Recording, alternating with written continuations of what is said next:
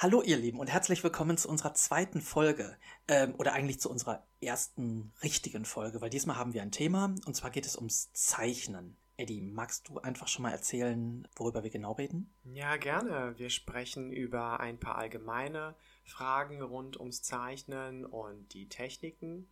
Und wir gehen ein bisschen zurück in unserer Vergangenheit und sprechen über Inspirationsquellen aus Kinder- und Jugendtagen und reden über Zeichentrickserien und Comics, die uns ja begeistert haben, auch zeichnen zu wollen. Genau, dann würde ich sagen, starten wir einfach mit der Folge. Ja, los geht's. Spaß.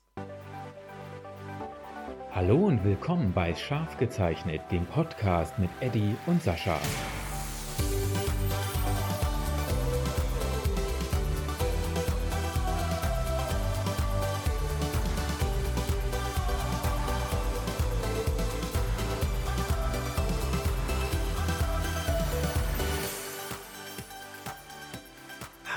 Und willkommen zu unserer neuen Folge. Hey Sascha, freust du dich? Ich kann meiner Freude kaum noch Ausdruck verleihen. Ja, ich freue mich sehr. Unsere erste richtige Folge, also mit einem richtigen Thema. Ja, da haben wir uns ja ein Thema ausgesucht, was uns beiden sehr liegt und deshalb kann eigentlich gar nichts schiefgehen. Ja, ich freue mich schon darüber, mit dir zu quatschen. Ähm, wir haben doch ein nettes Spielchen uns ausgedacht, so zum Warmwerden. Genau, wir haben uns ein Spiel ausgedacht, was wir ab jetzt in jeder Folge halt am Anfang machen, um einfach selber so ein bisschen reinzukommen. Und zwar ist das das Entweder-Oder-Spiel. Und ähm, ja, ich würde sagen, wir starten einfach den Zufallsgenerator, der uns eine von unseren 150 Entweder-Oder-Fragen rauspickt. Dann, Dann schaue ich mal. Los. Oh, Zeichnung oder Gemälde? Mm. Dann fang mal an. Ähm, okay. Also, ich denke mal, so als, als Wohnungsschmuck, ähm, ja, für, für die Wand, da würde ich auf jeden Fall Gemälde nehmen, ja. Ich glaube auch deswegen, weil mir das so am wenigsten liegt. Also Zeichnen mit Kohle oder Bleistift mache ich ja auch viel selber ab und zu noch. Und so richtig malen mit Ölfarbe habe ich eigentlich wenig gemacht. Und ja, ich glaube, ich würde diese Art der Gemäldedarstellung ähm, bevorzugen an meiner Wand. Genau, weil das für mich was ganz Besonderes ist, was ich selber nicht so kann. Und bei dir? Das ist wirklich eine gute Frage. Ich weiß gar nicht, ob ich mir Gemälde an die Wand hängen würde. Also ich habe, ähm, ja, also das ist bei, bei vielen, glaube ich, auch ein bisschen schwierig, bei vielen Zeichnern. Ähm, es gibt viele, die sagen, ich würde mir niemals meine eigenen Sachen an die Wand hängen. Ich bin nicht so. Also ich hänge mir meine eigenen Sachen an die Wand, äh, weil ich es ja schon noch irgendwie schön finde. Also ich bin, glaube ich, eher bei Zeichnungen. Oh. Was nicht heißt, dass es nicht auch Gemälde gibt, die ich spannend fände. Aber nee, ich glaube Zeichnungen. Okay. Ja. Gut. Gut. Äh, sind wir unterschiedlicher Meinung, ja. aber macht ja nichts. Ja. Ähm, Gibt's wohl auch. Ja, so, soll es geben, ja. okay, dann machen wir weiter mit der zweiten Frage. Ich schmeiß mal den Generator wieder an. So, die Frage lautet: Fetisch oder kein Fetisch? Soll ich einfach mal anfangen? Ja, Sascha, erzähl. Antwort ja. Oh. Fetisch, kein Fetisch, Antwort ja, das geht gar nicht, fällt mir gerade auf. Also Fetisch, ja. Ähm, ich finde Fetisch spannend. Ähm, ich würde sagen, dass ich auch selber, also ich habe schon auch einen Fetisch. Der da wäre. Ich glaube, ich werde das an der Stelle noch nicht sagen. Oh, wie langweilig. Ah, ich weiß nicht. äh, wir, wir haben ja eigentlich eine ganz liebe Zeichenfolge hier und ähm, vielleicht machen wir mal eine Folge, wo, ähm, wo es wirklich um, um Fetische geht, ähm, wo wir vielleicht darüber reden können. Und da hole ich dann die Katze aus dem Sack sozusagen oder lasse ich die Katze aus oh. dem Sack. Okay, also hebst du dir das auf. Ja, Na gut, also es ist gespannt es, sein. Wir nehmen dich jetzt auch beim Wort. Oh Gott. Ja. Oh, na gut. Also es ist nicht super krasses, muss ich sagen. Es ist, glaube ich, was relativ Normales. Also es ist schon ein Klamottenfetisch. Und ähm, ich finde auch, was Klamott Klamottenfetische angeht, das sind ja eigentlich sehr harmlose Fetische. Man zieht was an, was den anderen scharf macht. Ja würde ich sagen. Ist auch wahrscheinlich relativ weit verbreitet. Genau. Ne? So Klamottenvorlieben. Wie sieht's denn bei dir aus, Eddie? Ähm, gute Frage. Aber ich glaube, ich habe gar keinen richtigen Fetisch. Also, ich habe auch ein paar Lackklamotten aus jüngeren Jahren, die ich aber auch ewig nicht mehr anhatte. Ach, guck mal, das wusste ich auch nicht. Ja, ja. Ich habe auch ähm, ähm, damals so ein bisschen bin ich ein bisschen in Richtung Gothic gegangen Mhm. und äh, beziehungsweise hatte einfach ein paar Klamottenteile, die ich da mochte und die sind halt auch aus ähnlichem Material. Aber ist das bei dir, also wenn ich jetzt nochmal auf die Lacksachen komme, ist das ein modischer Aspekt oder schon auch wirklich ein sexueller Aspekt? Das ist bei mir ein rein modischer Aspekt. Okay. Ja, ich habe auch ein paar Accessoires wie so ein Lederhalsband oder irgendwie was für die Handgelenke. Mhm. Also das ist für mich halt outfit-abhängig. Ne? Es muss halt zur Komposition passen. Ansonsten begeistere ich mich halt so für Uniformen, ja. Also ich finde Mm. Männer in, in Uniformen ganz, ganz cool, so ja, Polizisten, Soldaten. Aber ich würde jetzt nicht sagen, dass das für mich irgendwie so ein ja, sexueller Fetisch ist, den ich auch im Schlafzimmer haben müsste. Also hattest du schon mal was mit jemandem in Uniform? Nee, hatte ich nicht, nein. Also ich zeichne die ganz gerne so Okay. und ich finde es optisch irgendwie ansprechend. Aber ich würde jetzt nicht sagen, dass das ein Fetisch bei mir ist. Okay. Gut, ähm, dann waren das unsere beiden Entweder-Oder-Fragen. Und dann können wir jetzt eigentlich zum Thema übergehen. Also Zeichnen, also vielleicht erstmal wirklich Begrifflichkeit. Ähm, würdest du sagen, dass wir zeichnen oder dass wir malen? Weil das ist immer, das ist immer eine Frage, wenn ähm, Leute besonders auf Messen halt zu mir kommen, zu meinem Tisch kommen und fragen, ach, du malst ja schön. Denke ich mir immer so, nee, ich zeichne. Ich sag das nicht, weil man Leute ja auch nicht, weil man nicht immer so als der, der Klugscheißer rüberkommen will, aber mir stößt das Malen immer so ein bisschen auf. Wie geht dir das? Ja, auch in etwa so. Also ich habe eigentlich auch immer ähm, die Art zu illustrieren oder ja, zu zeichnen, als Zeichnen ähm, betrachtet oder, oder benannt.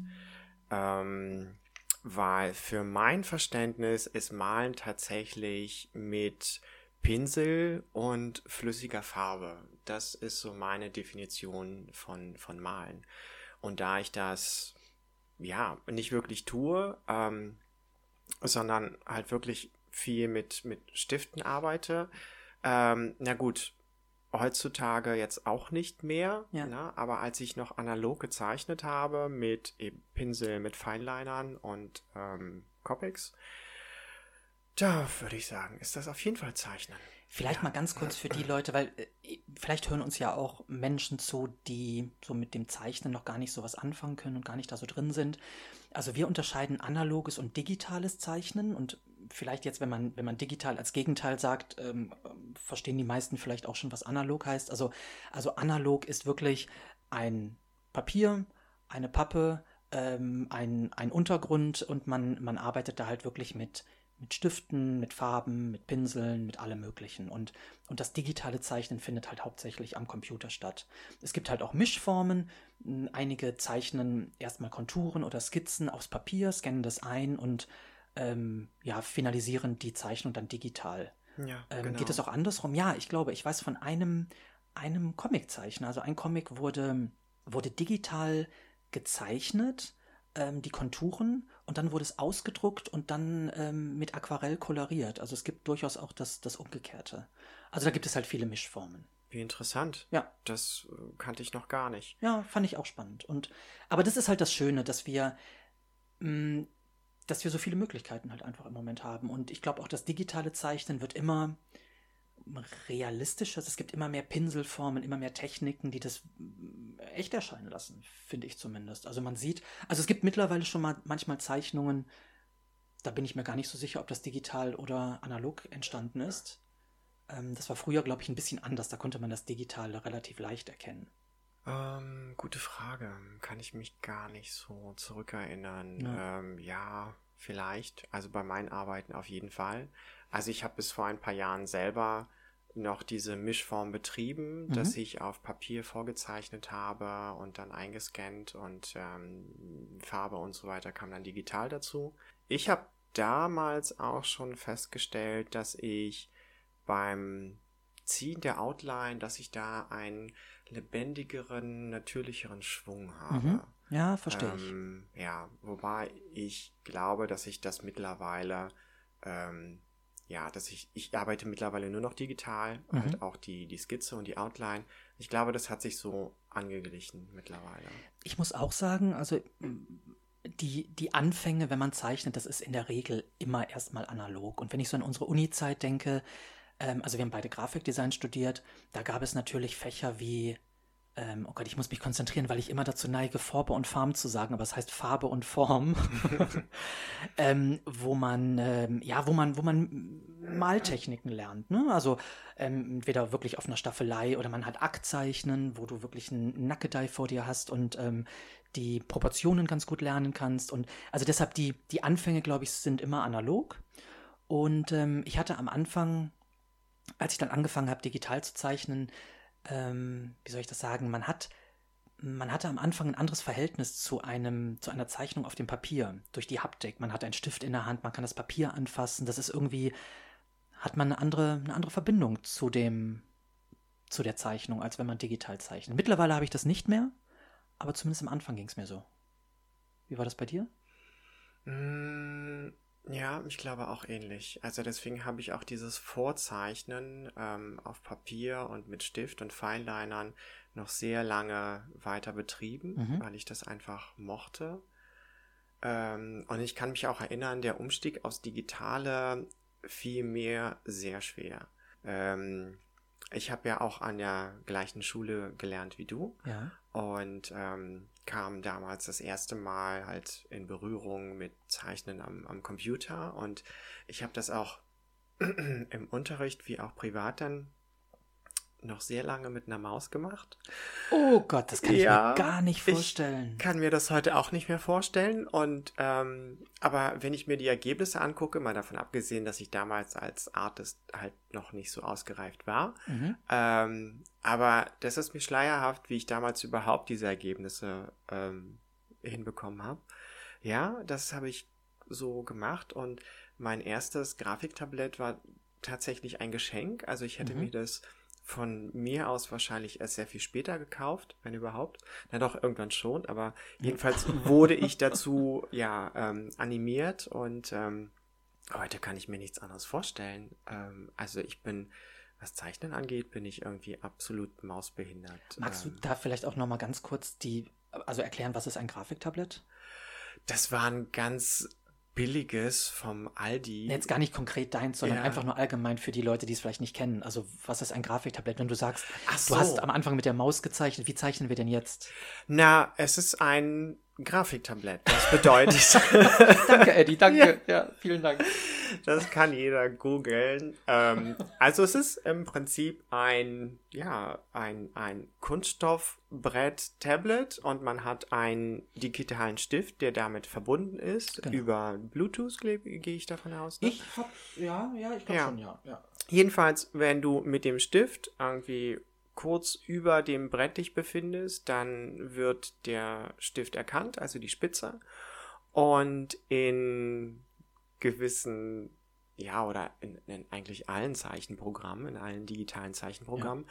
kannst du dann verschiedene ähm, Pinselspitzen auswählen, ne? ob hart oder weich, ob irgendwie malerisch, äh, ja. Genau, und das ähm, Besondere halt an einem Grafiktablett bzw. dem Stift ist halt, dass du damit dann die Sensibilität hast, die du auch mit einem normalen Bleistift auf dem Papier genau. hättest. Ne? Und du hast ja. halt auch der Druck, ähm, den Druck äh, kann man halt einstellen. Also ja, der Druck dass, wenn du, erkannt. wenn du, wenn du mehr aufdrückst, ist der Strich halt dicker und wenn du weniger aufdrückst, ist es halt weicher. Also es, es wird, glaube ich, schon ganz gut das Analoge ähm, umgesetzt. Genau, sozusagen. Genau, wobei man diese Funktion halt auch ausstellen kann. In genau. manchen Fällen ist es schon ganz sinnvoll, ja. wenn dann wirklich nur die harte Linie genau. äh, erkannt wird. Ja, das genau. ist schon sehr sehr flexibel. Ich habe in der Zwischenzeit noch mal äh, kurz gegoogelt, ähm, und zwar, weil wir ja eben kurz über Malen und Zeichnen gesprochen hatten. Wikipedia sagt dazu, eine Zeichnung ist ein Abbild, das ein Motiv in vereinfachender Weise mit Linien und Strichen darstellt. Dies unterscheidet Zeichnungen von der Malerei, welche ein Motiv durch den flächenhaften Einsatz von Farben und Tonwerten darstellt das ist jetzt natürlich nochmal, also dann ist die Frage, ob wir nicht vielleicht doch auch digital malen, weil wir ja durchaus auch flächig malen und eben nicht nur mit Strichen. Gut, am Ende ist das wahrscheinlich einfach eine Definitionssache und jeder sieht das so für sich selber. Also ich sehe mich als Zeichner und nicht als Maler, muss ich ganz ehrlich sagen. Ja, ja. finde ich auch. Oder Illustrator vielleicht. Ja, Illustrator. Ist das der beste Begriff? Ganz genau. Also es ist natürlich schwierig, einen Podcast über Zeichnungen zu machen. Also Zeichnungen, was, was sehr visuelles ist und ähm, Podcast, was etwas sehr akustisches ist. Also vielleicht können wir mal versuchen, unsere Stile zu beschreiben. Wie zeichnest du? Ja, wie zeichne ich? Also, ja, ich zeichne mit Outline, ähm, die man in den Bildern eigentlich auch deutlich sieht ähm, was auch daher kommt, weil ich wahrscheinlich irgendwie mit Stift und Papier früher vorgearbeitet habe und dann digitalisiert. Aber jetzt, wo ich mittlerweile rein digital arbeite, habe ich das beibehalten. Das mhm. ist halt so mein Stil. Genau, das ist halt auch so der Punkt, den ich zuvor eigentlich nennen wollte. Ja. Der Unterschied zwischen Zeichnen und Malen. Jetzt ja. fällt es mir wieder ein. Okay. Und zwar gibt es ja ähm, etliche ähm, Artists, die sich halt auch als Painter bezeichnen, weil sie gar keine Outline mehr verwenden. So. Ähm, also sie zeichnen keine Umrisse. Okay. Viele beginnen wirklich so mit groben Formen an, ähm, tragen die Grundfarben auf und arbeiten daraus dann die eigentliche Form und setzen dann die Licht und, und Details und etc.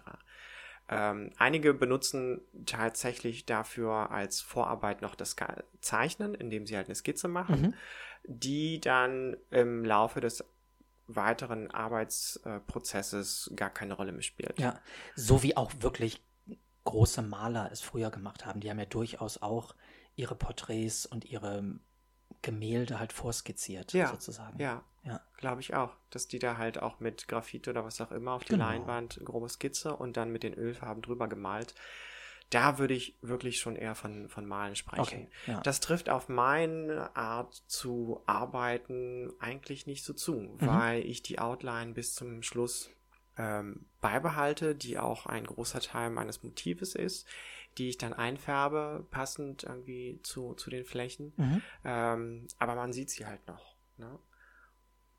Wobei halt sie bei dir schon auch in den Hintergrund tritt. Also wenn man meine Zeit, das mit meinen Zeichnungen vergleicht, da ist die Outline natürlich wirklich sehr präsent und auch ganz bewusst präsent, vom Anfang bis zum Ende. Das stimmt, ja. Das hat sich bei mir im Laufe der Jahre auch gewandelt. Mhm. Also ganz frühere Werke sind, sehen auch so aus, dass ich die Figur gezeichnet habe, Farbe reingesetzt, teilweise dann auch schon ähm, gerendert. Das heißt so viel wie irgendwie farblich ausgearbeitet ähm, Licht und Schatten gesetzt und solche Sachen. Aber dass die Outline dann teilweise auch komplett schwarz geblieben ist. Das hat sich dann so über die Jahre ähm, bei mir entwickelt, dass ich sie ähm, je nach Fläche dann farblich anpasse. Ja. Du hast eben gesagt, wie du früher gezeichnet hast und wie du jetzt zeichnest. Wann hast du denn überhaupt angefangen zu zeichnen? Schon immer, würde ich sagen. Also, ähm, ja, jetzt mit Sicherheit nicht mit ein, zwei Jahren, aber ähm, soweit meine Erinnerung zurückreicht, schon als Kleinkind ähm, habe ich gerne irgendwie mit Stiften etwas gemalt und ähm, habe natürlich auch von zu Hause aus den Einfluss oder auch so ein bisschen die kreative Richtung. Also meine Mutter ist in der Sowjetunion Modezeichnerin gewesen und ähm, ich denke, von ihr habe ich das so ein bisschen geerbt. Wow. Meine ältere Schwester zeichnet auch sehr gut und ich kann mich erinnern, dass wir ähm, ja so aus Spaß zusammen gezeichnet haben. Also sie hat mich auch schon sehr früh animiert und ähm, insofern war das immer da und früh schon gefördert und äh, ja. ganz alte Kinderzeichnung von mir, da habe ich ähm, aus so äh, Naturbüchern habe ich so Tiere abgemalt. Also da sind ja auch gerade so in den älteren Büchern über ja, Tiere, Pflanzen, was auch immer, sind ja auch ganz viele Illustrationen mhm. ne, zu, den, zu den Tieren und Pflanzen. Ähm, da war halt noch nicht so viel mit Fotos. Da hast und, du Tiere ähm, gezeichnet. Ja. Tiere sind ja für mich der Horror. Ich habe mit Tieren angefangen wow. und, und Blumen und sowas. Ja. Äh, das waren meine frühesten äh, äh Anfänge. Und ähm, ja, und irgendwann habe ich natürlich auch diese ganzen Serien und, und Comics und sowas entdeckt. Aber was war denn bei dir das erste, woran du dich erinnern kannst, was du gezeichnet hast? Ja, das ist lustig. Also, ich glaube, wir haben da einige Parallelen. Also, ich ähm, würde auch sagen, dass ich als Kleinkind schon, also naja, Kleinkind, also dass ich sehr früh schon angefangen mhm. habe zu zeichnen. Und ähm, ich glaube, dass ich auch von meiner Mama inspiriert wurde. Also meine Mama kann irre gut zeichnen und das ging auch immer in Richtung Modezeichnungen. Also meine Mama war nie Modezeichnerin, aber hat das fantastisch gemacht und ich habe das, ähm, habe dann noch eine ganz tolle Erinnerung dran, ähm, wenn wir zu Hause damals gezeichnet haben zusammen. Also ähm, oft hat meine Mama dann die also Modezeichnungen also gezeichnet und ich habe sie dann koloriert oder ich habe sie hab versucht nachzuzeichnen und ähm, also jetzt, wo ich da so drüber rede, wird mir das erst bewusst, weil eigentlich hat sich gar nicht so viel geändert. Also bei mir ist Modezeichnen ja auch immer noch ein Thema. Ähm, aber ich kann mich zum Beispiel auch noch ähm, daran erinnern, dass ich damals immer schon ganz gerne alles nichts oder gesehen habe mit Hella von Sinnen äh, die ich ja heute bis heute auch noch sehr verehre. Und sie hatte ja immer bei Alles Nichts oder diese skurrilen ähm, Kostüme an. Und die habe ich halt immer gezeichnet. Also ich weiß noch, dass ich Samstagabends, ähm, als die neue Folge kam, vom, äh, auf, dem, auf dem Teppich lag äh, vom Fernseher und habe dann halt äh, versucht, das neue Kostüm zu zeichnen. Und das ist offensichtlich wirklich bis jetzt so ein bisschen, äh, ein bisschen geblieben. Denn ähm, ich mag immer noch Mode gern und wenn man sich mein Instagram anschaut, ähm, da ist wirklich Thema historische Kleidung und, und eben auch Filmkostüme. Und ähm, wenn ich das noch ganz kurz sagen darf, ähm, vielleicht jetzt ein anderes Thema, vielleicht öffne ich da jetzt irgendwie ein anderes, ein anderes Kapitel mit, aber es passt einfach gerade ganz, äh, ganz gut. Mein Stil ist halt auch wirklich, ich zeichne gerne frontal und fast relativ symmetrisch. Und ich weiß, dass viele sagen, das ist langweilig. Symmetrie ist langweilig bei Zeichnungen und dieses Frontale ist langweilig. Aber es entspricht einfach meiner Ästhetik. Ich liebe das. Und äh, ich ertappe mich auch dabei, dass ich das auch bei anderen Zeichnern mag. Also wenn ich auf Messen rumlaufe, dann picke ich mir zielstrebig irgendwie immer die Zeichnungen von anderen Zeichnern raus, die ähnlich aufgebaut sind. Also symmetrisch, man erkennt die Mode, man erkennt die Klamotte, man kennt das, ja, das gesamte Outfit. Und ähm, ich weiß nicht, ich mag diese Ästhetik einfach. Und äh, deshalb vielleicht auch noch mal ganz kurz am Rande ein Aufruf äh, an alle Zeichner da draußen. Hört nicht auf alle Regeln, die man euch irgendwie so mitgeben will in YouTube-Videos und don't, wie, heißt es, No-Gos beim Zeichnen. Also ich glaube, da ist irgendwie für jeden Stil ist irgendwie Platz draußen und äh, wenn ihr einfach ähm, es so zeichnen möchtet, wie ihr es zeichnet, dann zeichnet es, auch wenn andere sagen, dass das Quatsch ist oder dass man es so nicht macht oder so. Ähm, ich sage nicht, dass Tutorials grundsätzlich schlecht sind. Oh Gott, ganz anderes Thema, was ich jetzt gerade hier, aber irgendwie komme ich vom einen aufs andere. ähm, also ich sage nicht, dass Tutorials schlecht sind, da kann man ganz viel lernen. Aber mich nerven halt immer diese, diese Videos, die Dinge verbieten und sagen, so macht man es richtig. Ähm, gibt es so viele? Ja, da gibt es ganz viele. Oh. Ich kann da so viele aufzählen, wirklich. Also ähm, ich meine, wenn man ein ich sage jetzt mal, wenn man einen naturalistischen Stil hat oder sehr proportionsgenau zeichnen möchte, dann gibt es natürlich Regeln, Proportionsregeln. Ja. Aber Zeichnen ist Kunst und wenn ihr einfach die Köpfe doppelt so groß machen wollt und die Augen dreimal so groß, ich sag nur Georgie oder wie heißen diese ganzen Anime-Serien, dann macht es. Wenn ihr euch damit wohlfühlt, dann macht es. Also ähm, ich finde diesen erhobenen Zeigefinger beim Zeichnen immer fehl am Platz.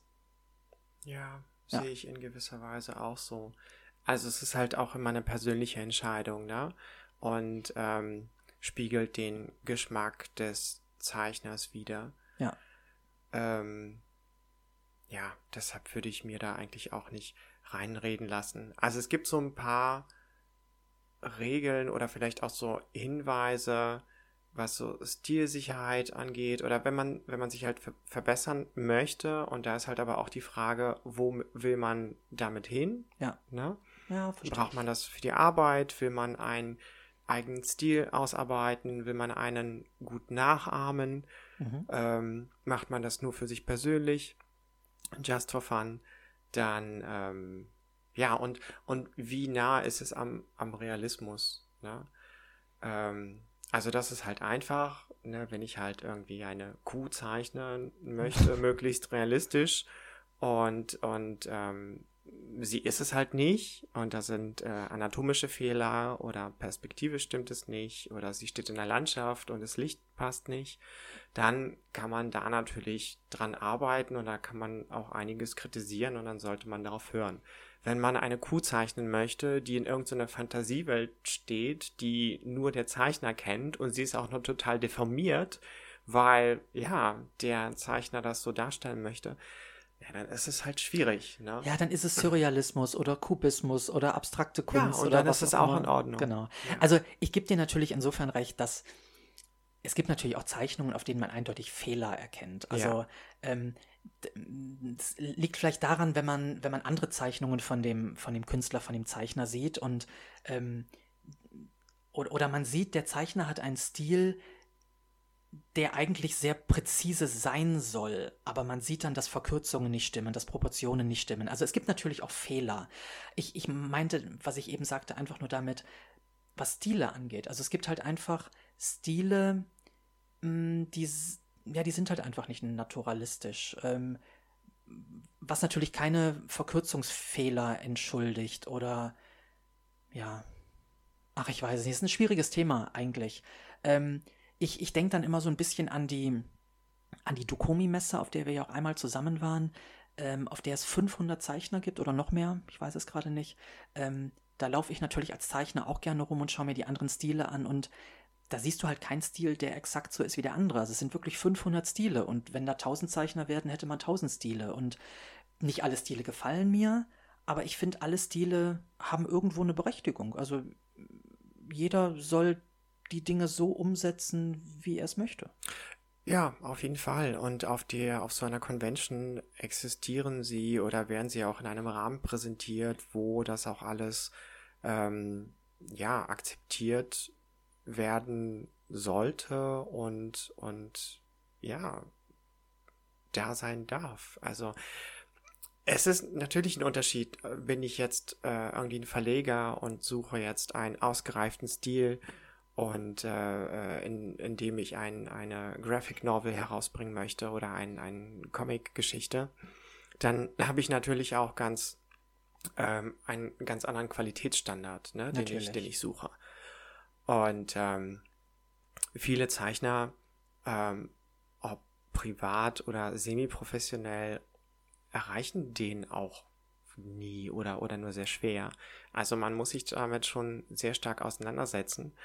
Und auch ein nicht ausgereifter Zeichenstil kann unterhalten. Und ja, mit kleinen Fehlern, ähm, ich glaube, die Leser sind da schon sehr nachsichtig. Das glaube ich auch. Ja, also es spielen ja so viele Faktoren irgendwie eine Rolle, ne? Die Story, also der Unterhaltungswert und ähm, unser, zum Beispiel unser geliebtes Thema oder halt Blickwinkel, ne? Das Gesicht von, von unten. Oh also Gott, das, ja, das Kinn, wenn man jetzt zum Beispiel eine Person zeichnet, die irgendwie hochguckt, solche Sachen. Äh, so Kinn-Halspartie, bei mir immer Yep. ganz schwierig. Ja. Trotz Referenzen, das sieht immer unmöglich aus und der, weiß nicht, x-te Versuch ist dann so halbwegs okay. Ähm, aber dran, daran kann man arbeiten, wenn man Ja, das dann, dann möchte. Und wenn nicht, dann, ja, sollte man es entweder nicht veröffentlichen oder wenn man es doch tut und es kommt Kritik, die einfach auch annehmen und auch einfach nicht alles zu ernst, ja, auffassen. Ja, Ja. und es bleibt halt auch Kunst oder ja, Kunst, natürlich Kunst, aber das Schöne an Kunst ist halt, dass man nie auslernt. Also man ist, glaube ich, nie fertig. Es gibt, glaube ich, keinen Künstler, der von sich sagen würde, ich habe jetzt einen Punkt erreicht, an dem ich mich nicht mehr verändern, verbessern möchte. Und, und das ist doch das Tolle daran. Also man, man erreicht, glaube ich, nie den Perfektionismus, den man vielleicht selber für sich anstrebt. Würde ich auch sagen, ja, das ist halt ein langer Weg und man verbessert sich stetig.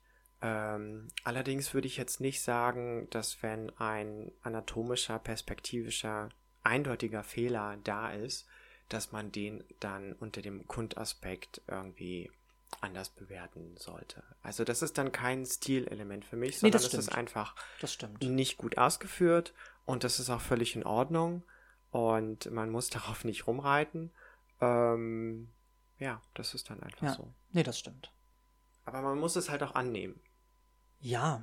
Wie, wie hast oder oder können, kannst du erklären, wie du deinen Stil gefunden hast? Also, also Stichpunkt Vorbilder, wie bist du zu dem? Also du hast eben gesagt, du hast mit Blumen und Tieren angefangen.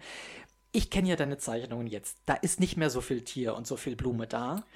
Ähm, Ja. Deshalb, wo, wie war die, wie war der Weg von Klein Eddie zu Asmodis? Ja, also dann nochmal zurück in die Vergangenheit. Also Klein Eddie hat Blumen und Tiere gezeichnet, aber hat dann natürlich auch schnell anderes entdeckt. Und zwar in Form von ähm, Zeichentrickserien und Comics. Also, Yay. Yay. Ähm, ja, wie einige von euch wissen, zeichne ich heute gerne Männer und äh, männliche Anatomie. Und, Das ähm, hast du schön formuliert. Anatomie, das hört, sich, das hört sich jetzt so wissenschaftlich an, als ob du so äh, Zeichnungen für Biologiebücher herstellst. Ja, genau. Ihr Lieben, so ist es nicht. Aber Nein. erzähl mal weiter. Also ich zeichne heute Erwachsenenunterhaltung, ähm, ja, äh, im, im, im Gay-Bereich und ähm, das halt auch super gerne. Also ich habe da meine Leidenschaft zum Zeichnen und äh, mein Lieblingsgenre quasi, ja, gefunden. Und diese Begeisterung wurde schon früh gesät. Also, wie gesagt, nach Tiere und Blumen kam, Kamen die Pornos. kamen die Serien. Es kamen keine Pornos, Okay, nein, okay. aber es kamen Kinderzeichentrickserien, so aus den Ende der 80er, ähm, Anfang 90er. Also die Mhm. früheren, die ersten Eindrücke kamen von He-Man tatsächlich. Stimmt, gut. Ja, das sehe ich. Ja. das sehe ich. Viele Muskeln, relativ viel Viele nackte Muskeln, Haut. Ja. genau, also dieses heroische männliche Bild, Mhm. ähm, der Fantasy-Aspekt, ne, äh, Schwert und Schild und ähm, Fantasierüstungen und äh, Und wenn ich mich recht erinnere, hast du sogar vor noch gar nicht allzu langer Zeit eine He-Man-Fanart gemacht. ja, ganz Also genau. wer daran Interesse hat, auf jeden Fall mal Eddies äh, Instagram äh, und Twitter-Account aufrufen, da kann man mit Sicherheit die Bilder sehen. Genau, das ist die Variante von der Neuverfilmung, ich glaube so nach 2000, ja, gab es irgendwie eine Neuauflage von Meinst He-Man der Serie. Ma- Ach so, die, äh, die Serie. Die Serie. Ich dachte jetzt, du meinst den Film mit Dolph Lundgren, aber der Nein. war aus den 80ern noch, ne? Den meine ich nicht. Es gibt halt eine äh, He-Man and the Masters of the Universe Serie aus den 80ern und dann gibt es eine Neuauflage ähm, ab 2000, äh, Hm. die leider auch wie die alte Serie nicht abgeschlossen ist. Die Ah, wurde schade. irgendwann eingestellt, weil die neue wie auch die alte an den Verkauf der Figuren gekoppelt war. Das war total Mm. blöd. Ähm, deswegen haben sie das dann nicht weiter produziert, nachdem die Figuren nicht mehr so gekauft wurden, leider. Ähm, und die 2000er-Serie ist echt gut. Also ich Okay. habe mir die gerne angeguckt. Die aus den 80ern, ja, die hat mich natürlich sehr geprägt als Kind, ähm, aber das ist von der Handlung teilweise nicht so spannend. Das ist schon so auf Kinder ausgelegt. Hattest du die Figuren in den 80ern? Ich hatte ganz viele von den Ich Figuren. auch und ich liebe sie. Ich, Ich ich ärgere mich so, dass ich sie verkauft ja. habe damals. Ich wünschte, ich hätte sie noch. Ich habe den Großteil noch im Keller Hör bei meiner auf. Ma. Ja, ich habe die Burgen, ich habe die Reittiere. Castle Grayskull. Ja, genau. Also ich mochte halt die Bösen halt auch sehr gerne. ah, Skeletor und Ja. die wilde Horde, ne? Hordak. Evelyn war Ja. mein Lieblingscharakter. Also wenn ich jemand sein könnte, dann oder damals wollte ich halt Evelyn sein. Okay. Die, die ist cool und die ist in der 2000er Serie noch cooler. Ähm, Genau, He-Man war halt so die erste Saat und dann gab's ja noch so viele andere Serien ähm, in der Zeit. Es gab Ähm, diese Katzenserie, die ich ja. nie selber geschaut habe. Thundercats. Ich Äh, geiles geschaut. Intro. Ja, das ist im Prinzip wie Cats, also die Figuren aus dem Musical, nur halt auch Nur sie so kämpfen. In, ja, genau, auch Okay. mit Schwert und Schild und, und Fähigkeiten. Die waren cool. Silverhawks gibt's noch, da mochte ich das Intro auch so Ich gerne. mich auch nicht mehr dran erinnern. Ich bin eher so nach Captain Future und Habe ich auch geguckt. die ganze ja, Sache. Marshall Bravestar. Ja, sagt, sagt mir auch was. Ja. Oh Der Gott, war man kriegt so richtigen Kindheitserinnerungsflash. Total. Oh Mann. Ja. Also Thundercats wurde übrigens auch, ähm, äh, gibt es auch eine Neuauflage. Die habe ich aber leider noch nicht gesehen. Ich habe irgendwie nicht rausbekommen, wo man die irgendwie streamen kann. Ähm, aber das steht auch noch auf meiner, ja, Watchlist quasi. Okay. Was haben wir noch? Ach so, neben He-Man gab es natürlich She-Ra. Ja, Ja, Ganz toll. Also, ähm, He-Man fand ich damals, obwohl ich halt noch so asexuell war und einfach, ja, noch nicht erwacht. Ähm, aber den fand ich, glaube ich, schon immer heiß. Aber ich glaube, Shira wollte ich dann schon eher sein. Also diese Ja. starke, weibliche, in diesen kämpferischen Kostümen mit den Stiefeln und die hat ja auch so viel, die hat ja so viel mehr Magie, ne? Und die hat ja auch so viele Charaktere um sich herum gehabt, die einfach bezaubernde Kostüme haben. Ich fand halt die Welt von She-Ra, fand ich dann auch irgendwie spannender. Aber da kommt dann vielleicht auch so ein bisschen das Homogen bei uns durch. ja, auf jeden Ähm, Fall. weil ich hatte auch da die Figuren natürlich und das ging dann ja schon leicht Richtung Barbie, weil man sie kämmen konnte und so. Ähm, ja, äh, bin ich, bin ich total bei dir. Ich weiß, dass es ähm, bei She-Ra halt auch einen Mann gab, der hieß Bo. ja. Und ähm, ja, ich glaube, er wurde uns als heterosexueller Charakter verkauft, aber ich bin ja bis heute der Meinung, dass er eigentlich von den Mädels da nichts wollte. Könnte man so sehen, ja. Also ich fand den auch total scharf. Ja. Äh, ist heute, also so in Real, glaube ich, so mein Traummann. Rothaarig mit diesem 70er Jahre Pornobart. Yep. Total heiß. Okay. Ja, okay, gut. Also jetzt dann verstehe ich irgendwie, wo deine Zeichnungen herkommen, ehrlich gesagt, so von welcher, von welcher Ecke. Aber Ja. wann hast du angefangen, dass das mh, erotischer wurde? Oder war das dann einfach für dich die, die war logische gar nicht Schlussfolgerung? erotisch, nee, also ähm, in dem Alter noch gar nicht. Also unbewusst gab es mit Sicherheit irgendwie auch diese Faszination, aber das habe ich halt so nicht wahrgenommen. Ich habe halt auch He-Man oder einige Figuren damals gezeichnet. Ähm, aber auch so diese erotischere Wahrnehmung, das kam alles sehr viel später. Hast du denn angefangen, da auch eigene Charakter schon zu entwickeln oder hast du eher die nachgezeichnet, die es schon gab? Da noch nicht. Ich habe eigentlich die nachgezeichnet, die es gab. Und auch, ähm, ja, so Stories ist irgendwie sch schwierig irgendwie zu sagen. Aber ja, schon auf so einem Blatt Papier irgendwie auch so, so Szenen irgendwie versucht darzustellen. Ähm, das mit den Charakteren entwickeln, das kam dann später, so Anfang, Mitte der 90er, als ich dann Sailor Moon entdeckt habe und mich das total weggehauen hat und ich großer Fanboy war. Also Sailor Moon, ähm, obwohl da halt keine Muskelmänner sind, aber das ist ähnlich wie bei She-Ra, so diese, diese, ja, Begeisterung für weibliche Charaktere mit magischen Kräften und auch diese Verwandlung, das gab es ja bei den Serien zuvor auch, ne? He-Man die Verwandlung Ja. und ähm, äh, She-Ra und wie die alle heißen. Ähm, und bei Sailor Moon erst recht. Und natürlich diese, diese Leichtigkeit und diese asiatische Ästhetik, das war auch nochmal was ganz anderes.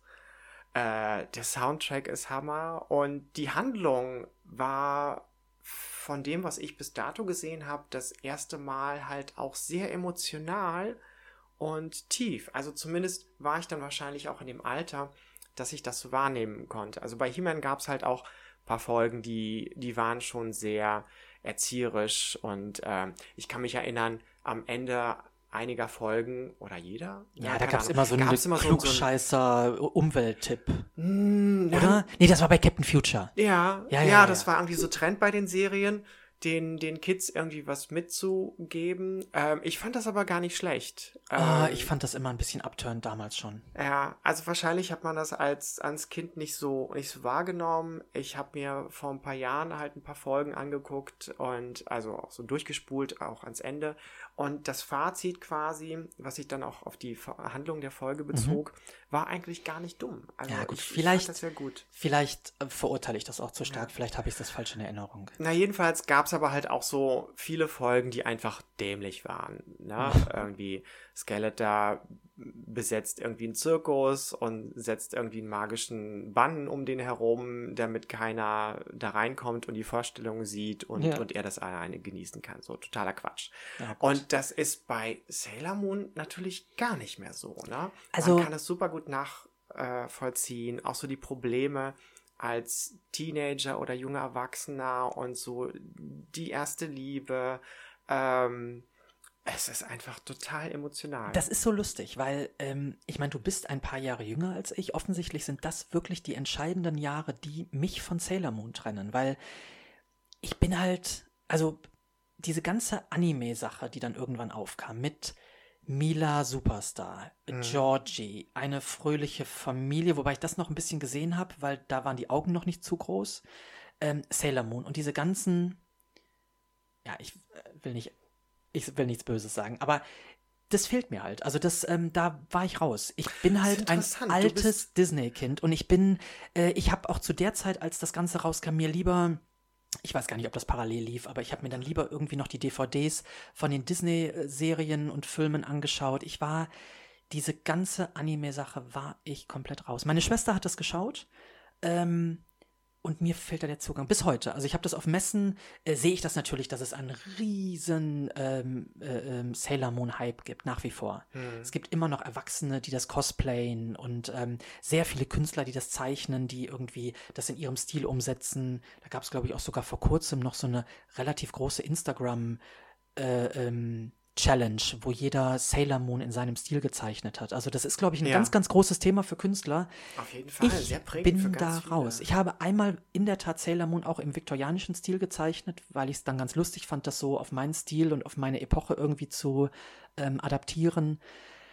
Aber wirklich, was die Story angeht, ich habe keine Ahnung, was bei Sailor Moon passiert. Keine Ahnung. Okay. Ein Ungläubiger. Ja. Ja, ich Yep. verstehe. Ja. Aber was, ich meine, du bist mir fünf Jahre voraus, oder? Äh, ja, ich glaube so um den Dreh. Okay. Ja. Das heißt, wenn ich irgendwie mit acht irgendwie so He-Man und die Serien konsumiert habe, dann warst du ja auch irgendwie 13. Ja, aber bei He-Man war ich noch dabei. Und ich würde Ah, mir auch okay. heute noch He-Man anschauen. Also ich hatte Ja. nie, äh, ich hatte nie das Bedürfnis irgendwie, oh Gott, ich bin jetzt 16, ich gucke jetzt keinen Zeichentrickfilm mehr, weil ich bin ja jetzt erwachsen. Das finde ich, fand ich damals schon Quatsch und finde ich auch heute noch Quatsch. Ich habe mein ganzes Leben lang Disney-Kram reingepfiffen, das mache ich auch heute noch regelmäßig. Hast du dann auch Disney ähm, schon gezeichnet als Kind oder Teenager? Oder gab es, was hat dich da zum Ja. Zeichnen animiert? Welche Serie, Filme? Also, ich habe mit Mickey Mouse und Donald Duck angefangen. Äh, wobei ich sagen muss, eigentlich mit Donald Duck. Äh, äh, Mickey Mouse konnte ich damals schon nicht ertragen. Der war mir einfach zu neunmal klug. Also, ich war eher, ich gehörte eher zu der Familie Duck, sozusagen. Ähm, und die habe ich gezeichnet. Also damit fing es, glaube ich, an mit Donald Duck und ja, Mickey Mouse gezeichnet habe ich den auch. Und zwischendurch war aber immer wirklich noch dieses Modeding. Ich weiß noch, dass ich mir Figurine irgendwie vorgezeichnet habe und denen dann Klamotten angezogen habe. Also so wie, so wie diese Anziehpuppen, die es früher gab aus Papier. Kennst Oh das ja, noch, wo man das ja, ja. ausschneiden konnte und dann so drüber bappen? Genau. Ähm, ja, aber eigentlich fing es mit, mit Mickey Mouse an. Und dann irgendwann, als dann diese abendfüllenden Filme, na gut, was heißt, als die irgendwann kamen, die gibt es schon seit den 30ern, ähm, deshalb waren die eigentlich immer da. Aber irgendwann ging es halt auch in die Richtung, dass man dann ein bisschen ähm, menschlichere Figuren zeichnet. Also ne, Mickey und so ist ja eher, eher tierisch. Und ja, irgendwann kam dann Belle und Ariel und diese ganzen wunderschönen Zeichentrickfilme, die ich bis heute sehr, sehr schätze. Ja. Ja, siehst du, so die ganzen Disney-Filme und Charaktere, die sind so ein bisschen an mir vorbeigeflogen. Also ich kann Jetzt bist du der Ungläubige. an... Ja, total. Ähm, Und auch nochmal an dieser Stelle, Eddie hat immer noch nicht, ich habe es ihn heute nicht gefragt, aber ich bin mir sicher, dass er es immer noch nicht gemacht hat. Er hat noch nicht die Realverfilmungen von Beauty and the Beast gesehen. nein, nein. Das ist wirklich. ich habe die zu Hause. Ja, ja, ich weiß. Immer noch Seit nicht einem Jahr. Ähm, Ja, ja, ja, ja. ich hänge mit allem hinterher. Ja. Also was, was Disney betrifft, ähm, ja, Mulan habe ich gesehen und Maleficent. ja, Maleficent war großartig. Aber auch früher so als Kind, so Bambi kann ich mich erinnern. Ähm, ich glaube, Dschungel, ja, Dschungelbuch habe ich auch gesehen. Es hat mich auch unterhalten, aber es hat mich nie so zum Zeichnen animiert. Nee, Bambi war waren mir damals schon zu Serien. dramatisch. Ähm, das mochte ich als Kind schon nicht. Ich weiß, dass ich. Ähm, Es ist auch trauma traumatisch, kann ich mich auch gut erinnern. Wir hatten ja früher, das ist ja wirklich, ihr Lieben, ich spreche jetzt wirklich aus einer Zeit äh, vor dieser Zeit. Also ich rede wirklich noch von der VHS-Videorekorderzeit. Oh, ja. Ähm, ja, ich weiß, dass wir, wir hatten das Dschungelbuch auf VHS und wir hatten äh, Robin Hood ähm, auf VHS. Also das, das habe ich wirklich bis zum Erbrechen geschaut, diese beiden Filme. Ich glaube, da kann ich auch bis heute die Texte noch mitsprechen. Ja. Cool. Und dann gab es natürlich auch die Zeit, wo dann mal am Wochenende in die Videothek, äh, wo man am Wochenende mal in die Videothek gegangen ist und einen, einen der neueren Disney-Filme ausgeliehen hat. Das war natürlich immer fantastisch, ja. Also das, das hat mich sehr geprägt. Disney hat mich sehr, sehr, sehr, sehr geprägt. Und ich sage jetzt Disney, ich meine natürlich auch Don Bluth, der Feivel der Mauswanderer gezeichnet hat, Anastasia, diese wunderschönen Filme und meinen, ich würde sagen, eigentlich meinen aller, allerliebsten Zeichentrickfilm und das ist Mrs. Brisby und das Geheimnis von Nim. Der ist nicht, nicht. ja, der ist nicht besonders bekannt. Ich weiß, das ist ein ganz, ganz, ganz fantastischer Zeichentrickfilm und ähm, ja, also ich würde sagen, der ist wirklich mein, meine Top 1. Ja. Dicht gefolgt vermutlich von ja, Beauty and the Beast und ich glaube auch das letzte Einhorn. Den fand ich auch ganz fantastisch. Oder finde ihn immer noch fantastisch. Das letzte Einhorn ist auch ein Meisterwerk. Ja.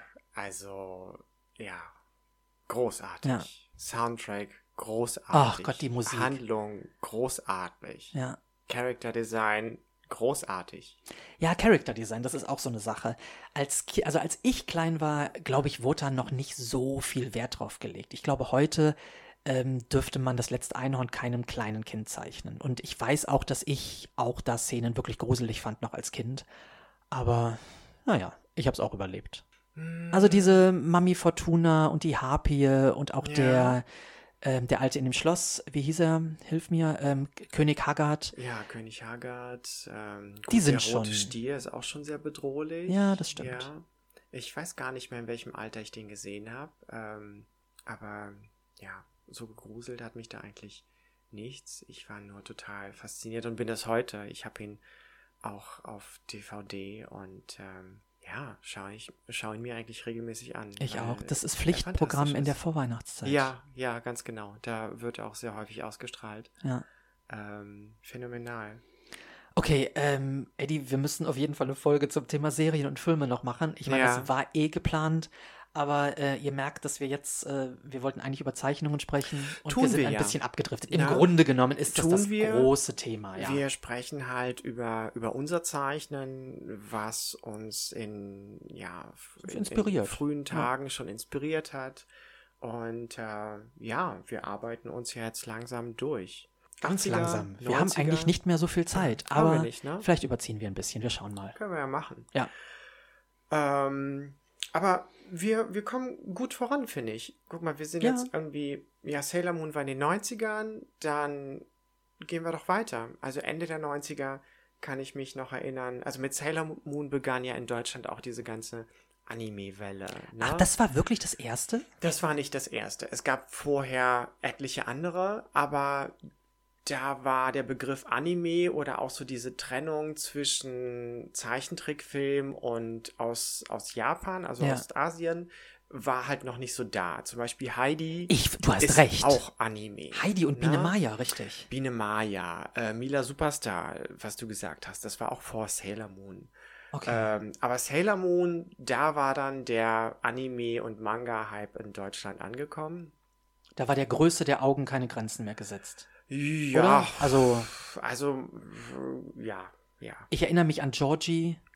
Ja, gut, Georgie ist halt, Georgie ist halt Georgie. Ja. Georgie besteht aus Augen. Ja. Ähm, Ich nenne sie liebenvoll das Augenmonster. und ich glaube, Georgie ist auch älter als Sailor Moon. Ja, Das Lady Oscar.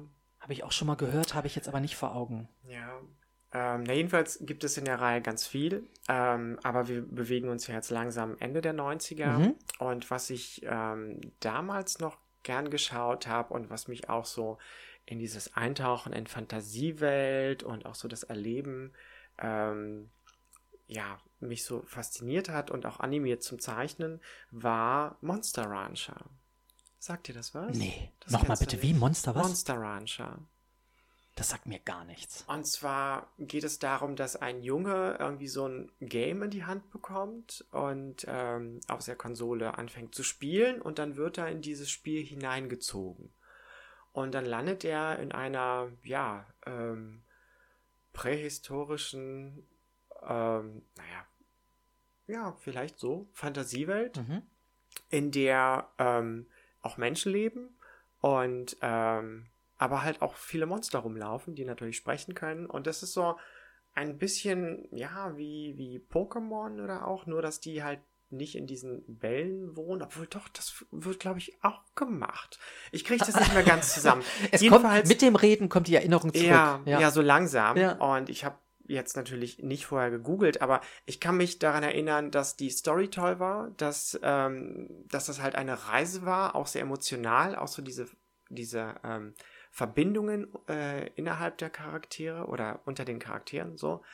Und ähm, dass mich das auch so berührt hat wie Sailor Moon in dem Punkt, weil es dort viele Figuren gab, die vermeintlich Gegner waren, also in Anführungszeichen böse, die aber halt auch einen tragischen Hintergrund hatten, ne? die korrumpiert wurden oder die aufgrund von ihrer Lebensumstände einfach, ja, in Anführungszeichen böse geworden sind oder äh, für die Bösen kämpfen mussten. Mhm. Im Kern aber eigentlich ähm, ganz äh, ja, tragische Figuren waren. Und ähm, das hat mich da halt auch so fasziniert. Aber hat dich das von der Story inspiriert oder auch zeichnerisch? Sowohl als auch. Ähm, also ich habe ja eh irgendwie schon so einen Hang zu bösen Figuren gehabt. Mhm. Das, das fasziniert mich einfach. Und ähm, aber in vielen Stories sind es einfach nur die doofen Bösen oder die sehr, sehr Bösen. Oder die hässlichen Bösen. Die ne? hässlichen ne? Bösen. Ja. Ja, und jetzt waren es die coolen, nicht hässlichen Bösen, die eigentlich auch gar nicht so böse im Background sind. Ja, und das fand ich toll. Ich glaube, dass dieser, dieser Wechsel halt irgendwann stattgefunden hat. Ich weiß nicht, ob so in der Zeit war, über die du jetzt gerade geredet hast, aber ich weiß halt auch bei Disney, gab es halt wirklich, also es war halt immer gut gegen böse.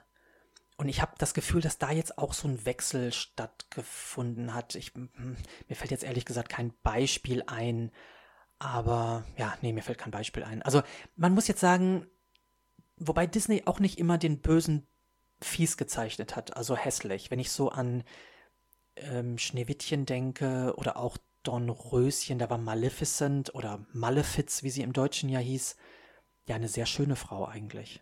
Also offensichtlich hat Disney da vielleicht dann vorher dann doch das schon so ein bisschen durchbrochen. Dieses Böse muss immer gleich hässlich sein. Ja, das stimmt. Also ähm, das sehe ich ganz deutlich und ich finde auch, dass die weiblichen Bösewichte da sehr viel besser bei wegkommen. Ähm, also wenn ich mich auch an ähm, wieder He-Man and the Masters of the Universe erinnere, na, Evelyn sah halt immer cool aus ja. und die Männer, ähm, ja gut, Skeletor sieht auch cool aus, aber es ist halt ein Schädel und die anderen sind halt auch irgendwelche Unholde und, und Monstren. Beast, ich erinnere mich, ja. oder Beastman. Ja. Oder? Und die waren halt auch oft doof und, ja. und standen sich im Weg. Also ähm, Evelyn kam da eigentlich immer am besten weg und hatte äh, die coolsten Zaubersprüche. Ja. Ich finde das, also ich finde das faszinierend. Äh, wir sehen das auf Messen auch ganz oft, dass ganz viele, glaube ich, eher mit den bösen Charakteren äh, sympathi äh, sympathisieren.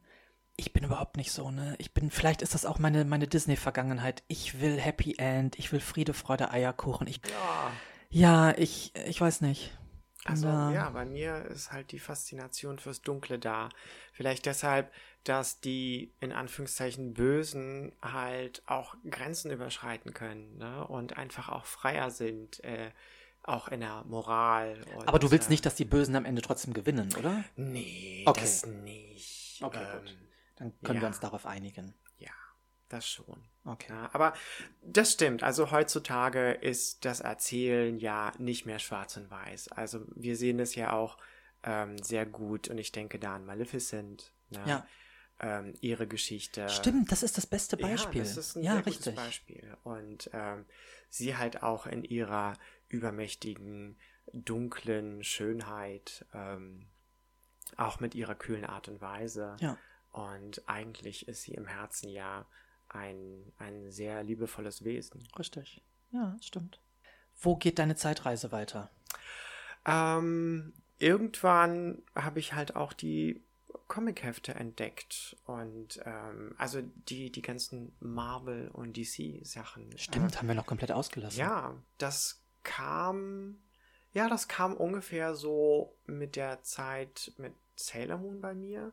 Mein älterer Bruder hatte eine große Sammlung äh, an Heften. Er war halt großer Batman-Fan und hat aber auch Justice League mhm. und, und einige Marvel-Sachen da. Und äh, X-Men hatte mir damals schon als am besten gefallen, ja. Ja, das verstehe ich. Und irgendwann habe ich dann auch angefangen, selber diese Hefte zu kaufen und zu lesen. Und Hast du denn da die Zeichentrickserien auch geschaut oder ging da der Zugang wirklich eher über die Comics? Eher über die Comics. Ich habe von der Serie habe ich ein paar Folgen gesehen, die fand ich aber nicht so toll umgesetzt. Also die X-Men meinst du jetzt? Ja. Also ich weiß, dass ich eine Spider-Man-Serie früher gesehen habe. Ähm, wo die äh, äh, zu dritt sind, Spider-Man Boah, das und Iceman und wie hieß sie, Firestar? Puh, das War weiß das ich so? so genau nicht Ja. mehr. Also daran kann ich mich erinnern. Ich habe das gerne geguckt. Ähm, aber tatsächlich die X-Men-Zeichentrickserie fand ich eher schwach. Also da hatte ich schon Comics in der Hand, die von Zeichnern illustriert wurden, die einfach einen geilen Stil Mhm. hatten. Ja, ich denke da an Joe Madureira. Ich weiß nicht genau, wie man seinen Namen Oh Gott, ausspricht. okay, dass du überhaupt Namen kennst, das finde ich bemerkenswert. Ähm, er hat mich auch sehr geprägt. Also er hat einfach für mich einen super geilen Stil. Ähm, halt auch, wie er die Männer halt auch zeichnet. Sehr kantige, kernige Gesichtszüge. Ähm, natürlich die Muskulatur. Ähm, aber allgemein ist es ein für mich sehr ansprechender Stil. Mhm. Ähm, er hat einige, einige Stories gezeichnet. Er war sehr oft Cover-Artist bei, bei Marvel und ist dann irgendwann von denen weg und hat ein eigenes Projekt gestartet. Und ich glaube, für irgendein Game hat er auch noch gezeichnet und das Artwork gemacht. Ja, aber dann ist er so ein bisschen aus der Comic-Szene raus, glaube ich. Aber ja, da kann ich mich auch noch gut erinnern, dass ich versucht habe, so einiges von seinem Stil oder von seinen Zeichnungen nachzuahmen. An ein Heft kann ich mich sehr gut erinnern. Da hat er Psylocke gezeichnet, die einfach mega aussah und äh, ich habe das versucht so ein bisschen nachzuahmen und ja. Also ich verstehe deine Faszination, was X-Men angeht. Also von den Realverfilmungen sind das auch wirklich noch meine Liebsten, muss ich sagen. Ich Das weiß gar nicht, sowieso. also ich habe wirklich auch ein paar Marvel-Comics. Aber ich glaube, da bin ich so verwöhnt von den Filmen, dass ich das, glaube ich, lieber in bewegten Bildern sehen will mittlerweile. Ich glaube, dass diese ganzen Hollywood-Realverfilmungen auch so ein bisschen verderben für Comics, muss ich gestehen. Also ich kann durchaus den künstlerischen Aspekt irgendwie ähm, einschätzen und wertschätzen, aber ich glaube, ich schaue mir dann lieber den Film an, bevor ich den Comic dazu lese. Es dauert einfach auch länger, ne? Also damals hatte man halt nicht so viel Auswahl. Die Filme gab es halt nicht. Du Das hattest die Zeichentrickserien oder halt die Comics, die halt auch eher ältere Jugendliche oder auch Erwachsene dann eher konsumiert haben. Da hast du natürlich recht. Na? Also ich habe jetzt eher mich gefragt, ob man da heute noch den Zugang zu finden kann zu Marvel und DC Comics. Ich glaube, das ist bei mir jetzt zu spät. Na, wenn man sich für die Story interessiert und für noch mehr Details der Charaktere, dann ist das schon sinnvoll. Aber ist das nicht. Oh Gott, jetzt kommen wir wieder ins Plaudern, was DC und Marvel angeht. Ähm, ist das nicht super schwierig? Weil es gibt doch zum Beispiel im DC, nee, im Marvel-Universum doch auch etliche Spider-Mans zum Beispiel. Also ich finde das sehr verwirrend, ehrlich gesagt. Wenn du dir die Mühe machst um die alten Stories, also tatsächlich die Hefte, die damals gedruckt wurden, oder es gibt mit Sicherheit auch Sammelbände irgendwie in, in, in Neuauflagenform, die das einfach ähm, ja in einem dickeren Band zusammenfasst, ähm, da kann man das eigentlich Okay. gut nachlesen. Ich glaube, das ist nicht so schwierig rauszufinden, was so die Hauptstory ist und äh, Mhm. also diese ganzen Nebenstränge und Paralleluniversen sind eigentlich eine nette Beigabe. Also dieses Comic-Lesen ist halt auch hart gekoppelt an Sammeln, ne? Also bei Ja, die machen das natürlich auch pfiffig, weil ich glaube, so in einem Comicheft sind mehrere ähm, Handlungsstränge drin und ähm, einer fängt immer neu an, von einem hast du den zweiten Teil, von einem den siebten und am Ende endet vielleicht auch mal irgendein Handlungsstrang. Also die machen das ganz gut, dass man halt immer wieder weiterkaufen muss, weil immer eine Story weitergeht in dem nächsten Heft, oder? Hm, ja, irgendwie so habe ich das auch in Erinnerung. Das hat mich auch damals schon ein bisschen gestresst und ähm, irgendwann habe ich die dann auch nicht mehr gekauft. Ich, Grund weiß ich gar nicht mehr. Okay. Hast du die noch? Ich habe noch einen Großteil davon. Vielleicht ein ja. Vermögen wert. Und das glaube ich eher weniger. Ich meine, so alt die sind, so alt sind die jetzt nicht. Ähm, aber es war natürlich total gut, das alles gelesen zu haben und noch in Erinnerung zu haben. Und in Hinblick jetzt auch auf die Filme, die so in den letzten, keine Ahnung, 20 Jahren erschienen sind, war das schon gut für mich persönlich so ein bisschen Hintergrundwissen zu haben. Ähm, ja, das glaube ich. Das und auch zu fehlt gucken, mir halt manchmal. was haben die für die Filme übernommen, was haben die geändert und ja. solche Sachen. Also, also mir fehlt das manchmal, aber dafür habe ich dich ja. Du hast, kannst mir dann immer Tipps geben und ja, helfen. genau. Sehr gut. Ja, dann sind wir schon bei Marvel und DC und dann sind wir eigentlich schon in der Jetztzeit angekommen, inspirierenden Medien und Zeichnern und zuletzt fällt mir dann noch einer ein, den ich auf ähm, DeviantArt mal entdeckt habe und ähm, dann feststellen musste, dass ich einige seiner Arbeiten schon kannte. Ähm, also ich bin ja auch irgendwie zumindest früher leidenschaftlicher Gamer gewesen und mochte halt auch diese ganzen Fighting Games, Street Fighter, Mortal Kombat etc. Also Capcom, für die hat Artgerm alias Stanley Lau viel gezeichnet und ist heute auch ein großer Name und auch viel auf Conventions unterwegs. Mhm. Ähm, ich glaube, der lebt in Singapur. Er hat auch so eine Schule aufgemacht oder gibt zumindest Kurse, wo er äh, junge Zeichner unterrichtet und ich bin da mal ganz neidisch gewesen. Ich hätte gerne ähm, ja so einen so äh, Kurs bei ihm belegt. Ja, er ist halt auch noch ein großes Vorbild, was Zeichnen angeht, weil er wirklich sehr vielseitig ist, wie ich finde. Er kann super gut analog zeichnen, ähm, arbeitet viel irgendwie mit Schwarz und, und Graustufen, wenig Farbe, arbeitet sehr gut mit Copics, ist halt auch sehr schnell. Ne? Mhm. Auf so Conventions schafft er es innerhalb von 20 Minuten, so eine A4-Seite voll zu machen mit Wow. einem coolen Kara. Und ist als digitaler Artist auch super. Und ich habe einige Tutorials mir von ihm angeschaut, um einfach auch andere Kolorationswege mir anzugucken. Also dieses Grayscale-Ding, das habe ich ganz lange nicht ähm, gerafft, wie das gut zu machen ist. Ähm, ja, er ist halt auch einer, der sein Wissen gerne teilt. Also das ist halt auch noch so ein Aspekt. Das hast du halt auch nicht bei jedem, muss ja nicht jeder Bock drauf haben und das halt auch gut können. Und er kann das und möchte das. Die Erfahrung mache ich auch auf Messen im Übrigen, aber da reden wir in Ruhe mal ähm, darüber, wenn wir mal so ein, so ein Convention-Thema haben. Ähm, ich überlege jetzt gerade, ob ich aktuelle Vorbilder habe. Also, wenn ich ganz ehrlich bin, keinen, den ich jetzt so benennen könnte. Also, es gibt natürlich unzählige fantastische Zeichner, ähm, die, ähm, die, die mich inspirieren. Also, ich habe ähm, viele Comic-Hefte zu Hause, Comicbücher von Zeichnern, die ich ganz, fant äh, ganz fantastisch äh, finde. Auch viele deutsche Zeichner. Mir fällt jetzt gerade ein Zeichner ein, äh, David Caverna, von dem ich auch hier einen wunderbaren Kalender noch hängen habe. Das ist ein großartiger Zeichner. Es war halt auch Disney-Zeichner. Und ähm, wobei, wenn ich ganz ehrlich bin, ich weiß gar nicht, ob da noch was, habe ich lange nichts Aktuelles mehr gesehen. Ich weiß gar nicht, ob er noch so aktiv ist. Ähm, müsste ich mich vielleicht mal wieder auf die Suche begeben und mal schauen, ob da, ob es da neue Sachen gibt. Aber ja, also Disney ist es nach wie vor für mich.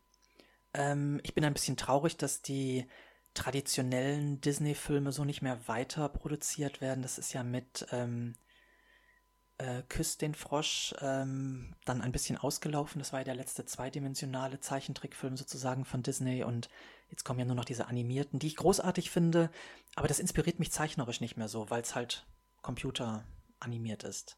Okay, aber mm, merkst du das denn beim, beim Gucken? Oder weil du Ja. weißt, dass die halt nicht mehr so aufwendig zeichnen?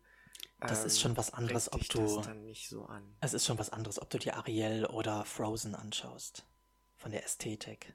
Mir geht das zumindest so. Ich w- Hm. weiß nicht, ob es jedem so geht. Also, also ich finde die Filme fantastisch, die gekommen sind. Ich liebe diese Rapunzel-Verföhnung, muss ich ja jetzt fast sagen.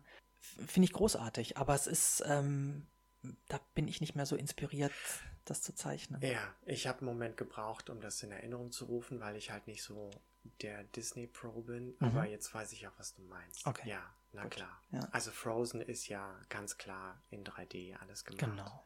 Da ist äh, nichts mehr 2D gezeichnet und animiert. Ja, ja, ja, ja.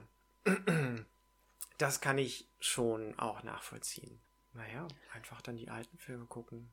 Ja. Aber produzieren die gar nichts mehr in dieser 2D-Optik? Weil das geht ja auch noch, obwohl Ja. du mit 3D arbeitest. Ich meine, dass sie mit äh, Küss den Frosch, also diese mh, Verfilmung von, vom Froschkönig eigentlich, von der, Mhm. von der Grundstory, die sehr, sehr abgeändert wurde. Es ist nicht mehr so viel vom Froschkönig über, äh, übrig, außer dass sich der Prinz in einen Frosch verwandelt und so.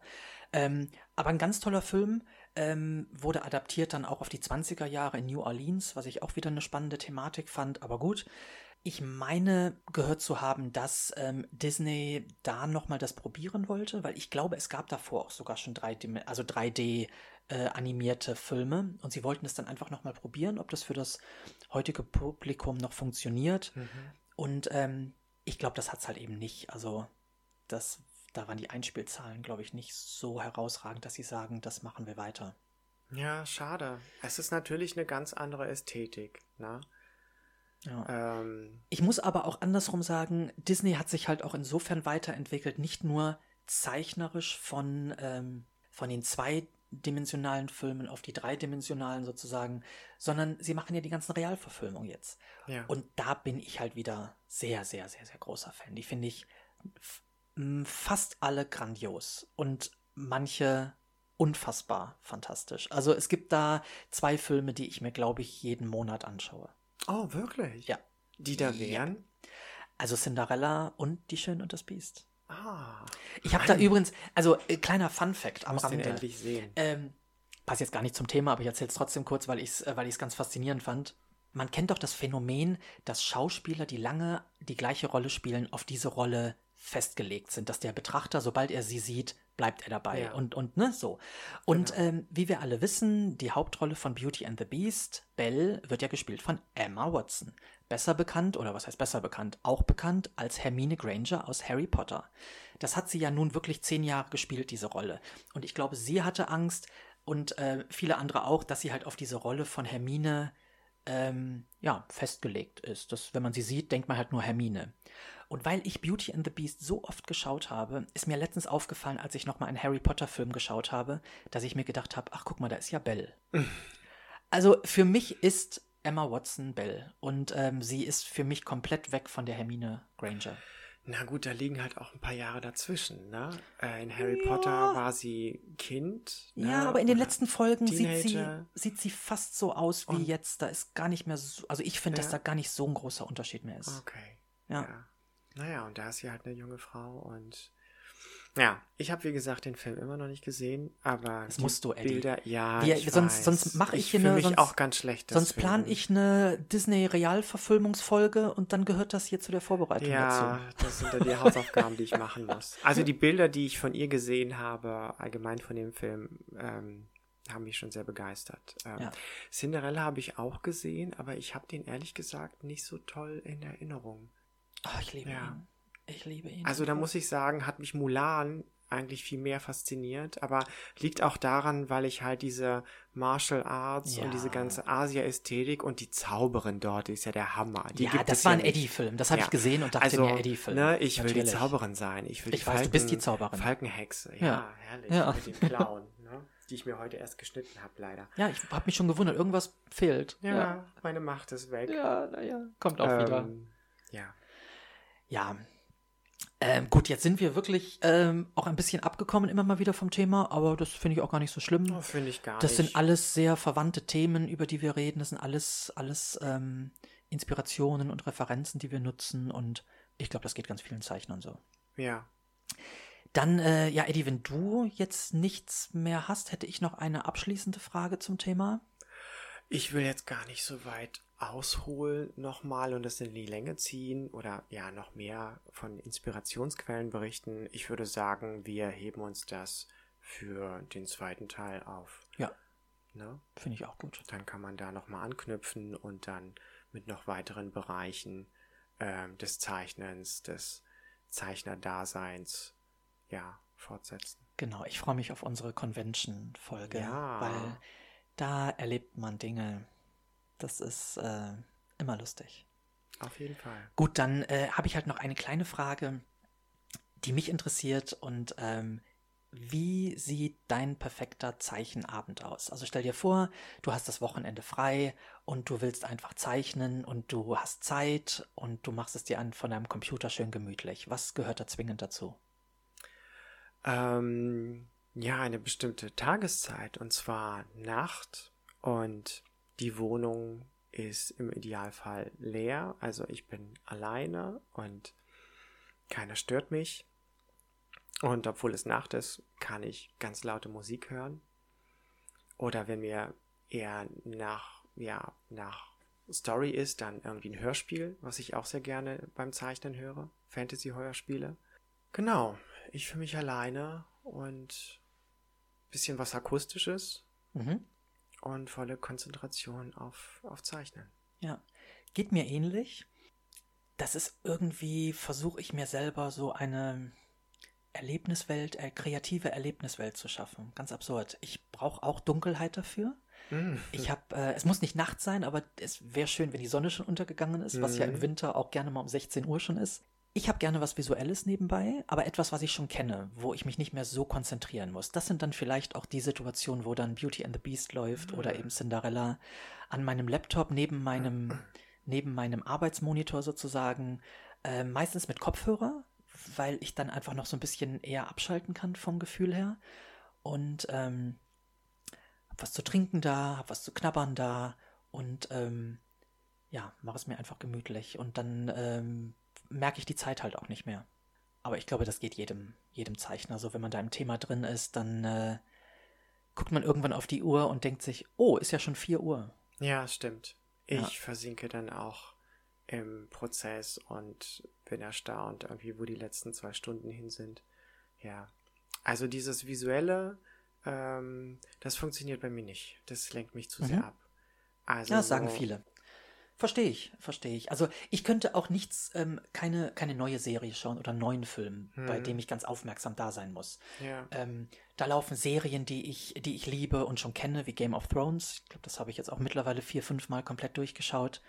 Ähm, und ja, dann, dann, das ist ja quasi wie ein Hörspiel. Hm. Ich weiß halt, wenn eine gute Szene kommt, dann bin ich mal kurz abgelenkt und konzentriere mich für drei Minuten auf den Monitor, auf das Bild sozusagen, auf den Film.